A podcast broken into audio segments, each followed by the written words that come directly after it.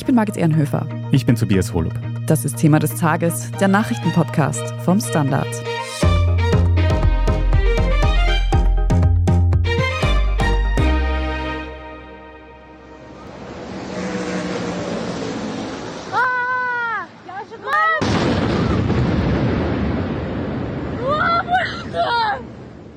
Vergangenes Wochenende gab es Drohnenanschläge auf die russische Hauptstadt Moskau.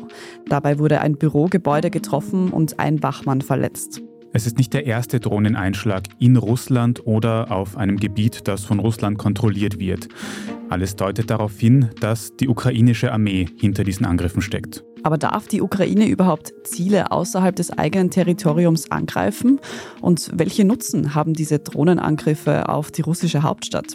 Wir schauen uns diese Fragen heute genauer an und sprechen außerdem darüber, ob solche ukrainischen Drohnenangriffe auch Wladimir Putin selbst gefährlich werden könnten. Jo Angerer, du bist Standardkorrespondent direkt in Russland, in Moskau. Jetzt haben uns von dort in den letzten Tagen mehrere Meldungen darüber erreicht, dass es Drohnenangriffe eben auf Moskau gegeben hat. Kannst du uns da einen Überblick geben, was alles passiert ist? Naja, am Sonntag sehr früh am Morgen, also so ungefähr um 4 Uhr, sind drei Drohnen in Richtung Moskau geflogen. Zwei sind wohl abgelenkt worden durch elektronische Störmanöver. Eine Drohne ist abgeschossen worden in der Region von Moskau, außer relativ weit weg vom Zentrum. Aber eine Drohne ist eben hier im Moskauer Stadtzentrum eingeschlagen in ein Bürohochhaus in der Moskwa City. Das muss man sich vorstellen, das ist so ein moderner Business District wo es auch viele Restaurants gibt, wo es Feiermeilen gibt und so weiter und so fort. Da ist diese Drohne eingeschlagen und explodiert auch. Sie hat geringfügige Schäden angerichtet, also die Fassade dieses Hauses ist zerstört, ein Büro ist zerstört. Ein Wachmann, der im Gebäude war zu dieser frühen Uhrzeit, ist verletzt worden. Nicht allzu schwer, wie es in den jeweiligen Quellen heißt. Also es hat geringfügige Schäden angerichtet, aber es ist der vierte Drohnenangriff jetzt auf Moskau und das besorgt die Menschen natürlich. Ich habe auch Videos gesehen in den sozialen Medien von dieser wirklich nicht kleinen Explosion. Und Jo, du hast uns im Vorgespräch schon erzählt, dass du auch ziemlich nahe wohnst an diesem Einschlagsort. Wie hast du diesen Angriff erlebt? Naja, ich wohne in einem benachbarten Wohnviertel zur Moskwa City. Das sind ungefähr, sagen wir mal, 150, 200 Meter entfernt von der Einschlagstelle der Drohne. Ich selber habe nichts bemerkt, weil ich um die Uhrzeit einfach geschlafen habe. Aber meine Frau hat es mitbekommen. Die hat dieses sirrende Drohnengeräusch gehört, was sich doch deutlich unterscheidet von dem normalen Straßenlärm, den wir hier zum Teil halt auch in der Nacht haben. Also die hat um die Uhrzeit genau diese Drohnenankunft sozusagen mitbekommen. Und wie gesagt, 150 Meter weg von Moskwa City. Und wenn man nochmal einen Kilometer weiter geht, wären wir dann am Roten Platz und am Kreml. Russland hat nun direkt gleich gesagt, dass das ukrainische Drohnen waren, die da auf Moskau geflogen sind. Wurde das dann bestätigt, auch von der Ukraine, dass diese Drohnen tatsächlich aus der Ukraine gestartet sind? Also meiner Kenntnis nach nicht, soweit es sich um diese konkreten Drohnen handelt. Dass es Drohnenangriffe gibt auf Moskau, das sagt die ukrainische Seite auch. Und das russische Verteidigungsministerium hat klar von einem ukrainischen Drohnenangriff gesprochen. Und es wäre auch unwahrscheinlich, wer sonst irgendein Drohnenangriff auf Moskau starten könnte. Es gibt allerdings auch eine These, die im Netz verbreitet worden ist. Ich halte sie eher für unwahrscheinlich, dass diese Drohnen starten würden vom russischen Staatsgebiet aus, also vor den Toren Moskaus sozusagen, halte ich für unwahrscheinlich. Dann müsste man ja Sprengstoff reinschmuggeln, diese Drohne reinschmuggeln. Das ist ja auch alles nicht so einfach wie bei so einer Hobbydrohne, die man hat. Es muss programmiert werden, gesteuert werden und so weiter. Also die These, für die es keinerlei Bestätigung gibt, halte ich persönlich für unwahrscheinlich. Über die ukrainische Perspektive auf die ganze Situation können wir gleich noch genauer schauen. Aber Jo, du hast gesagt, es hat schon mehrere Drohnenangriffe auf Moskau gegeben. Kannst du uns da nochmal das Gesamtbild sagen? Welche Schäden sind da insgesamt bisher entstanden? Naja, es waren allesamt zivile Ziele. Also es waren Häuser, Wohnhäuser, Bürohäuser, die getroffen worden sind. Die Schäden, muss man sagen, die sind relativ gering gewesen jeweils. Also leichte Zerstörung. Dann gab es auch Schäden an Straßen durch herabfallende Drohnenteile, also Drohnen, die abgeschossen worden sind. Also die Schäden sind überschaubar. Allerdings muss man sagen, die Wut der Bevölkerung hier in Moskau wächst. Wenn also sozusagen erreicht werden soll mit diesen Drohnenangriffen, dass die Leute verängstigt verängstigt sind. Das waren sie nach dem ersten Drohnenangriff. Das sind sie heute nicht mehr. Heute sind sie wütend, teilweise auf die Ukraine, aber auch teilweise auf die eigene Militärführung, die wohl offensichtlich Schwierigkeiten hat, solche Drohnenangriffe zu verhindern. Was ich mich bei diesen Angriffen auch frage, ist, die russische Hauptstadt wird doch sicher militärisch auch gut geschützt. Ist es da nicht außergewöhnlich, dass solche Drohnen es tatsächlich bis nach Moskau schaffen? Die russische Hauptstadt ist in der Tat mit modernen Flugabwehrsystemen geschützt, aber diese Drohnen abzufangen ist extrem schwierig. Man muss sich vorstellen, die fliegen ja sehr, sehr tief, 20 Meter, 50 Meter Höhe.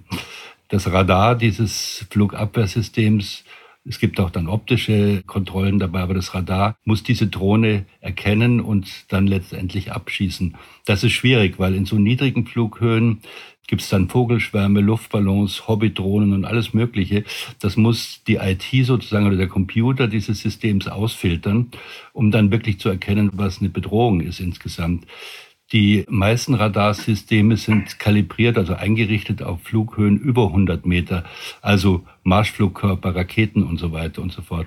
Das ist keine einfache Sache und es gibt weltweit nur sehr wenige Luftabwehrsysteme, die das zuverlässig machen können. Patriot zum Beispiel ist eines dieser Systeme. Kann sein, dass Russland da einfach militärtechnisch nicht so weit ist, dass es verlässlich und zuverlässig gemacht werden kann. Auf der anderen Seite muss man sagen, eine Drohne ist ja abgeschossen worden. Es sind auch Drohnen abgelenkt worden durch elektronische Störmaßnahmen die man auch erkennen kann übrigens. Also da werden GPS-Signale gestört. Am Sonntagabend bin ich noch mit einem Taxifahrer gefahren, der sich darüber beschwert hat, dass sein Navigationssystem nicht mehr richtig funktioniert, weil die GPS-Signale gestört sind. Und wenn man den dann fragt sozusagen, was er sich sagt, sagt er einfach nur lapidar, ja, wegen den Drohnen natürlich. Das sind die elektronischen Störmaßnahmen und die anderen Problematiken liegen einfach an der niedrigen Flughöhe dieser Drohnen. Mhm. Und jetzt hast du vorher angesprochen, alle von diesen Drohnenangriffen bisher haben zivile Ziele getroffen. Warum denkst du, ist das so? Kannst du dir auch vorstellen, dass diese Angriffe auch militärische Ziele erreichen könnten, dass sie sogar dem Kreml und Wladimir Putin gefährlich werden könnten in Zukunft? Also denkbar ist natürlich alles. Ich denke aber auch, dass der Kreml nochmal einen besonderen Luftabwehrschutz hat. Darüber wissen wir natürlich auch nichts. Und wir wissen auch natürlich nicht, wo sich Wladimir Putin persönlich aufhält. Er hat ja viele Aufenthaltsorte von Sochi bis St. Petersburg bis seinem Anwesen außerhalb der Stadt und dem Kreml. Man weiß auch nie, wo sich Putin direkt aufhält. Natürlich auch aus Sicherheitsgründen wird das natürlich nicht veröffentlicht. Denkbar ist alles, ich halte es aber für eher unwahrscheinlich. Und zum Zweiten ist es so, wir wissen ja auch nicht, ob die Ziele, die jetzt getroffen worden sind, die wirklichen Ziele waren oder ob durch die elektronischen Störmaßnahmen diese Drohnen abgelenkt worden sind. Auch das wissen wir nicht. Du hast vorhin auch schon gesagt, dass die Bevölkerung in Moskau eher wütend auf diese Angriffe reagiert. Wenn man sich jetzt auch überlegt, dass die Menschen in Moskau eben auch einmal zu spüren bekommen, was es bedeutet, wenn die eigene Stadt angegriffen wird, natürlich in einem ganz anderen Ausmaß, als das in der Ukraine stattfindet, ändert sich da vielleicht auch die Einstellung zu dem Angriffskrieg in der Ukraine in der russischen Bevölkerung? Naja, ich bin da skeptisch, muss ich ehrlich sagen. Also wenn man jetzt mal verfolgt, die Reaktionen vieler Moskauerinnen und Moskauer. Am Anfang war das, bei dem ersten Drohnenangriff gab es durchaus Angst auch und Verängstigung. Jetzt ist es eher eigentlich Wut und auch, muss man leider sagen, Wut auf die Ukraine. Also da liest man dann schon so Aussagen, jetzt muss endlich der Sieg her und jetzt soll man eben hart zurückschlagen gegen Kiew und so weiter und so fort. Also, dass da eine Bewegung entsteht, die in Russland gegen den Krieg ist, ist dadurch eher unwahrscheinlich. Da gibt es andere Bewegungen, die in diese Richtung gehen. Die ganze Debatte über das Militär, was im Moment geführt wird, die Debatte darüber, was Prigozhin und seine Wagner-Truppe gemacht hat, nämlich bis kurz vor die Tore Moskaus zu marschieren, ohne dass er da aufgehalten worden ist. Da gibt es andere Dinge, aber die Drohnenangriffe, glaube ich, würden nicht dazu führen, dass es eine große Bewegung gegen den Krieg geben wird. So viel also zur russischen Perspektive auf diese Drohnenangriffe auf Moskau. Wir machen jetzt eine kurze Pause und sprechen dann noch über die ukrainische Sicht auf diese Vorgänge. Vielen Dank aber schon einmal dir, Jo Angerer, direkt aus Moskau. Gerne.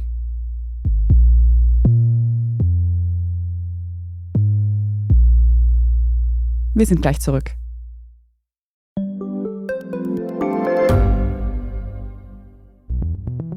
Wie können wir die Erderhitzung stoppen? Wie verändert künstliche Intelligenz unser Leben? Und wann wird nachhaltiges Reisen endlich einfacher?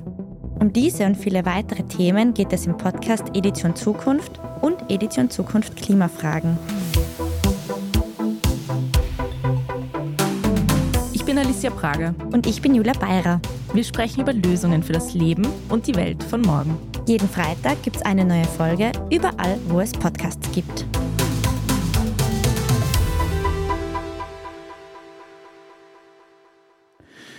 Wir haben jetzt also schon gehört, dass Angriffe auf Moskau, auf Russland tatsächlich schon öfter vorkommen mittlerweile. Wobei man natürlich nicht vergessen darf, wie wir auch schon kurz angesprochen haben, die Ukraine wird extrem oft von Russland aus, aus der Luft angegriffen. Stefan Schocher, du berichtest für den Standard oft aus der Ukraine oder über die Ukraine. Kannst du uns da vielleicht auch nochmal einordnen? In welchem Ausmaß wird denn die Ukraine aktuell aus der Luft angegriffen? Ja, also in Moskau sind das Ausnahmeerscheinungen, beziehungsweise auch in Russland sind das so Dinge, die mal stattfinden ab und zu. Also das war jetzt der vierte in Moskau. In Kiew ist das mehr oder weniger Alltag. Also es sind dann Nacht für Nacht circa ja, 30 bis 40 Flugkörper, die also von russischem Gebiet oder russisch gehaltenem Gebiet aus in Richtung ukrainische Städte fliegen. Also das hat schon nochmal eine ganz andere Größe ja, und eine ganz andere Dimension und auch was die Schäden angeht, eine ganz andere Dimension. Also wenn dann zum Beispiel Häuser getroffen werden, die dann halt von den Schäden her ganz anders in Mitleidenschaft gezogen werden. Also das dürften schon auch schweres Gerät sein, das da fliegt, ja. Mhm. Wir hören ja zum Beispiel von unserem Korrespondenten in Odessa, von Klaus Stimmeder, auch ganz oft von sehr schlimmen Angriffen auf die Hafenstädte in der Ukraine mit sehr vielen Toten und Verletzten auch. Aber wenn wir uns jetzt eben diese aktuellen Angriffe auf russisch besetztes Gebiet oder eben sogar auf Russland genauer anschauen, würdest du dann sagen, dass da tatsächlich die Ukraine jetzt mehr in die Offensive gehen kann und eben tatsächlich auch Gebiete angreifen kann, die weit in russisch besetztem Gebiet liegen? Also das große Problem der Ukraine ist, dass sie keine Luftwaffe hat, beziehungsweise ihre Luftwaffe nur sehr begrenzt einsetzen kann und dass sie alles, was normalerweise in einem Krieg die Luftwaffe bewerkstelligt, eben über solche Angriffe mit Drohnen, seien es jetzt Luftdrohnen, seien es aber auch jetzt zum Beispiel Seedrohnen, also die schwimmen wie Boote, wie kleine Kajaks oder größere Kajaks, dass sie also mit sowas quasi die Luftwaffe kompensiert. Das dauert länger. Das ist, glaube ich, auch eine Erklärung dafür, warum diese Gegenoffensive, wo jetzt alle sagen, warum geht das so langsam? Ich glaube, ein Grund, dass es so langsam geht, ist einfach, dass über Drohnen beziehungsweise über Luftschläge passiert, die aber halt in kleinerem Umfang stattfinden, als wenn das jetzt zum Beispiel halt eine ganze Bomberschwadrone macht. Ja. Sie kann auf jeden Fall Ziele angreifen in größerer Entfernung, aber eben, wie gesagt, der Umfang ist ein sehr beschränkter, weil die Zahl dieser Flugkörper beziehungsweise Drohnen sehr gering ist und diese Schläge dann dadurch nicht die Effizienz einer Luftwaffe hat. Also ich glaube, ganz wichtig, wenn es zum Beispiel um die Krim geht oder auch das Gebiet Cherson, sind durchaus auch Sabotage- und Guerillagruppen, die im Sinne der ukrainischen Regierung agieren. Das sind, glaube ich, auch ein Quell an Ungemach sozusagen für die russische Besatzung dort. Du sprichst schon an, dass wir mittlerweile ja auch Angriffe gesehen haben von der Ukraine auf die russisch besetzte Krim-Halbinsel, teilweise auch auf diese Brücke, die dorthin führt. Kannst du vielleicht noch ein bisschen beschreiben, warum sucht man sich diese Ziele aus? Also was wird da quasi ins Visier genommen von der Ukraine? Also auf der Krim sind das eigentlich durchwegs Verkehrspunkte beziehungsweise offensichtlich Waffendepots. Die Krim ist durch einige wenige Straßen mit dem ukrainischen Festland verbunden. Es ist ein Marschland, Sumpfland, da gibt es einige Brücken. Das sind Nadelöhre, die werden gezielt getroffen. Eisenbahnbrücken, Eisenbahnknotenpunkte auch. Wegpunkte beziehungsweise Lagerpunkte beziehungsweise auch Flugplätze. Also dass man die Luftwaffenbasis Engels zum Beispiel, die es im vergangenen Frühjahr einige Male beschossen worden ist, das sind auch Ziele. Also die Ziele in Moskau, wo man eben nicht weiß, sind das runterfallende Trümmer oder sind das bewusst gewählte Ziele, das feilt eigentlich ein bisschen so aus dem ukrainischen Zielemuster heraus. Das sind eher untypische Ziele. Jetzt wissen wir von russischen Drohnenangriffen, dass da oft Drohnen aus iranischer Produktion zum Einsatz kommen. Was sind das eigentlich für Drohnen, die die Ukraine hat? Woher kommen die? In den ersten Monaten waren sicher entscheidend die türkischen Bayraktar-Drohnen, die kommen aber aus welchem Grund auch immer, den ich nicht beurteilen kann, nicht mehr zum Einsatz oder nur mehr in ganz geringen Umfang. Beziehungsweise gibt es aber auch Pläne der ukrainischen Regierung, diese Drohnen in Lizenz auf ukrainischem Gebiet herzustellen und da jetzt wieder eine größere Stückzahl zu erreichen. Es gibt aber durchaus auch Drohnen, die vielleicht jetzt ähnlich diesen iranischen Drohnen, also so Selbstmorddrohnen sozusagen, fliegende Bomben, aus ukrainischer Produktion. Also da hat Antonov eigentlich seit 2016 relativ intensiv an Drohnen gearbeitet. Das Problem bei dieser ganzen Geschichte ist für die Ukraine die Massenproduktion von dieser Art von Flugkörpern. Also was zum Einsatz gekommen sind, sind auch Marinedrohnen, wie ich schon vorher gesagt habe, so Boote, ferngesteuerte Boote, die halt mit Sprengstoff beladen werden. Möglicherweise war die letzte Explosion auf der Krimbrücke auf so etwas zurückzuführen. Gibt es zumindest einige Berichte, die in die Richtung gehen, aber ich glaube, so genau wird man das nie erfahren. Und ganz massiv sind natürlich, also extremst im Einsatz sind im Grunde genommen ausmodifizierte Spielzeugdrohnen, also mit Kameras zur Aufklärung, also mit relativ geringer Reichweite jetzt, wo es darum geht, einfach zu sehen, wo ist der nächste Schützengraben, wo sitzen die. Und die aber dann auch modifiziert werden als Granat, die Handgranaten, kleine Mörsergranaten oder auch größere Mörsergranaten transportieren können können, mehrere davon. Und da gibt es eine ganze Heerschar an Bastlern, die da mit einzelnen ukrainischen Einheiten verbunden sind und diese Leute mit ihren Drohnen versorgen. Das ist auch so ein ständiger Strom an Drohnen, der da produziert wird, weil die Dinger einfach eine sehr kurze Lebensdauer haben, weil die ja auch ständig abgeschossen werden. Also Drohnen spielen in diesem Krieg, glaube ich, eine riesengroße Rolle. Aber habe ich das vorher auch richtig verstanden, dass diese Drohnen teilweise dann auch nicht extrem effektiv sind, weil sie irgendwie sehr langsam fliegen, sehr leicht abgewehrt werden können? Ja, die iranischen Drohnen haben in der Ukraine den Spitznamen Moped. Also die sind laut, die sind langsam, die fliegen halt niedrig.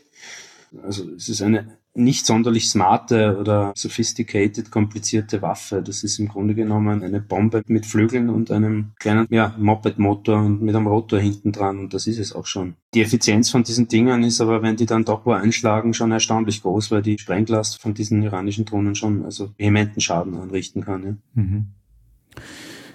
Jetzt hat sich die Ukraine im bisherigen Verlauf des Krieges auf ihre Selbstverteidigung gegen die russische Invasion berufen.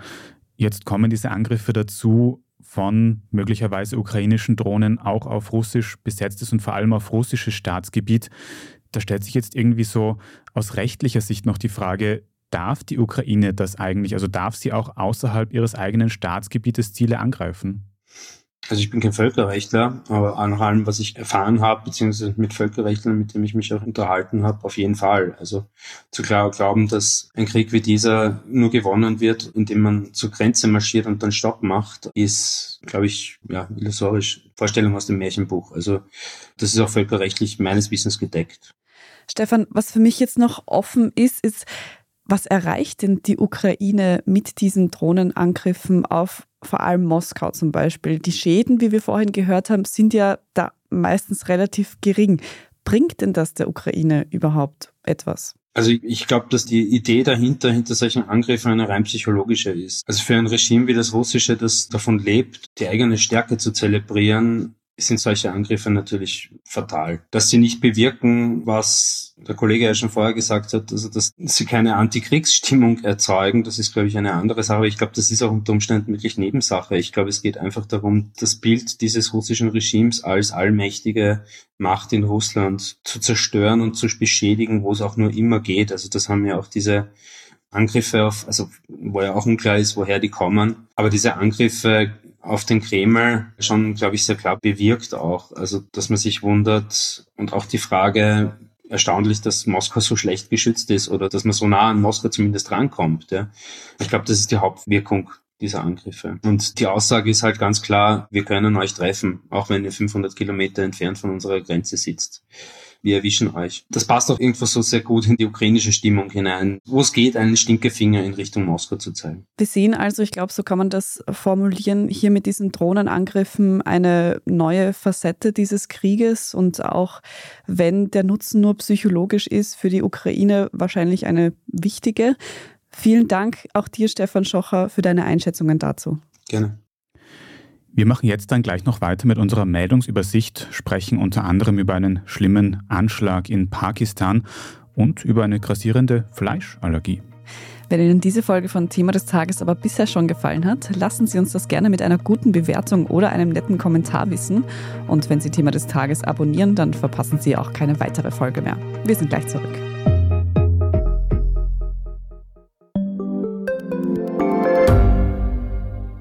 Wie viel Geld macht eigentlich glücklich? Werde ich mit Daytrading reich? Und ist jetzt der richtige Zeitpunkt, um in China zu investieren? Das und mehr sehen wir uns in der neuen Staffel vom Standard-Podcast Lohnt sich das an? Wir, das sind Davina Brumbauer, Alexander Amon und Michael Wendisch. Und gemeinsam mit Expertinnen und Experten fragen wir uns, wie ein Pyramidenspiel funktioniert, was eigentlich ein Baby kostet und ob es sich lohnt, in eine Steueroase auszuwandern. Lohnt sich das? Der Standard-Podcast über Geld findet ihr jeden Dienstag auf allen gängigen Podcast-Plattformen. Hier ist, was Sie heute sonst noch wissen müssen. Erstens, in Pakistan sind am Sonntag bei einem Selbstmordanschlag mindestens 46 Menschen getötet worden. Mehr als 150 Personen wurden verletzt. Die Explosion ereignete sich während einer Veranstaltung der konservativ-islamischen Partei des Landes. Auch ein lokaler Anführer der Partei kam ums Leben. Die genauen Hintergründe des Anschlags waren am Montag noch unklar. Die pakistanischen Taliban stehen zwar im Konflikt mit der Regierung, wiesen eine mögliche Verantwortung für die Tat aber zurück. Die örtlichen Sicherheitsdienste halten es auch für möglich, dass die Terrormiliz Islamischer Staat hinter der Explosion stehen könnte. Drei Verdächtige wurden jedenfalls festgenommen und auch die DNA des mutmaßlichen Täters wird laut der örtlichen Polizei untersucht. Zweitens, die Teuerung ist in Österreich auf 7% gesunken. Das zeigen die aktuellen Zahlen der Statistik Austria für den Juli. Das ist doch ein merklicher Rückgang, denn zu Beginn des Jahres lag die Inflation noch bei über 11 Prozent. Laut ExpertInnen merken VerbraucherInnen das vor allem an Treibstoffpreisen und den Energiekosten. Diese sollten im Laufe des Jahres auch noch weiter sinken. Für das kommende Jahr rechnen WirtschaftsforscherInnen dann mit einer Inflation um 4 Prozent. Österreich durfte damit im EU-Durchschnitt allerdings weiterhin eine auffallend hohe Inflation haben. Drittens, bei dem seit Mittwoch brennenden Autofrachter vor der niederländischen Küste gibt es endlich Bewegung. In der Nacht auf Montag konnte mit dem Abschleppen des 200 Meter langen Frachtschiffes begonnen werden. Es ist mit 3800 Autos beladen und war auf dem Weg von Bremerhaven nach Singapur. In der Nacht auf Mittwoch, also in der vergangenen Woche, ist dann aber ein Feuer ausgebrochen, womöglich aufgrund einer Batterie eines Elektroautos. Bei der Evakuierung der Besatzung starb ein Mensch. Mittlerweile haben zwei Schlepper das immer noch brennende Schiff zu seinem vorläufigen Liegeplatz bei der Wattenmeerinsel Schiermonikok gebracht. Pardon für meine Aussprache. Dort soll es ruhiger und windgeschützter sein. Schlussendlich soll der Frachter dann in einen bisher noch unbekannten Hafen weitergebracht werden. Die Verlagerung des Schiffes ist weiterhin gefährlich, denn falls die Stahlwände des Frachters Risse bekommen, dann könnte Öl in großen Mengen ausströmen und die Umwelt und vor allem das Wasser verseuchen. Das Schiff könnte außerdem auseinanderbrechen oder kentern. Die Stabilität des Frachters werde deshalb laut den Behörden laufend beobachtet und auch Spezialeinsatzkräfte würden bereitstehen. Und viertens, immer mehr Menschen sind auf Fleisch allergisch. Das gilt zumindest für die USA und für Menschen, die dort von einer ganz bestimmten Zecke gebissen worden sind. Der Zeckenstich führt nämlich dazu, dass Menschen auf ein gewisses Zuckermolekül allergisch werden und dieses kommt in Fleisch und Fleischprodukten vor. Schätzungen zufolge sind in den USA bis zu 450.000 Menschen von diesem sogenannten Alpha-Gal-Syndrom betroffen. Und auch in Österreich gibt es Berichte über einen Mann, der nach mehreren solcher Zeckenstiche allergisch auf den Konsum von Rindfleisch reagierte. Forschende sagen dazu, dass es mehr Bewusstsein für diese Art der Reaktion braucht. Eine spezifische Therapie gegen diese Allergie gibt es bisher aber nicht. Patientinnen und Patienten wird jedoch empfohlen, rotes Fleisch, also Rind, Schwein, Schaf und Wild, sowie Gelatine und eventuell auch Milchprodukte zu vermeiden. Betroffene werden dann meist mit bestimmten Medikamenten behandelt. Böse Zungen könnten behaupten, dass wir da die Rache der Veganerinnen und Veganer sehen oder die Lösung für die Klimakrise. Aber natürlich mit allergischen Reaktionen ist nicht zu spaßen. Also mehr Informationen darüber gibt es auf derstandard.at und dort können Sie auch noch alles weitere zum aktuellen Weltgeschehen nachlesen. Wenn Sie Thema des Tages und unsere journalistische Arbeit hier beim Standard unterstützen möchten, dann können Sie das ganz einfach mit einem Standard-Abo tun. Alle Infos dazu finden Sie auf abo.derstandard.at und Apple-UserInnen können auf Apple Podcasts gegen ein paar Euro Thema des Tages dann dann auch ganz ohne Werbung hören. Vielen Dank für jede Unterstützung. Falls Sie Themenvorschläge oder irgendein anderes Feedback für das Standard Podcast Team haben, dann schreiben Sie gerne eine Mail an podcast.derstandard.at. Ich bin Tobias Holub. Ich bin Margit Ehrenhöfer. Danke fürs Zuhören und bis zum nächsten Mal.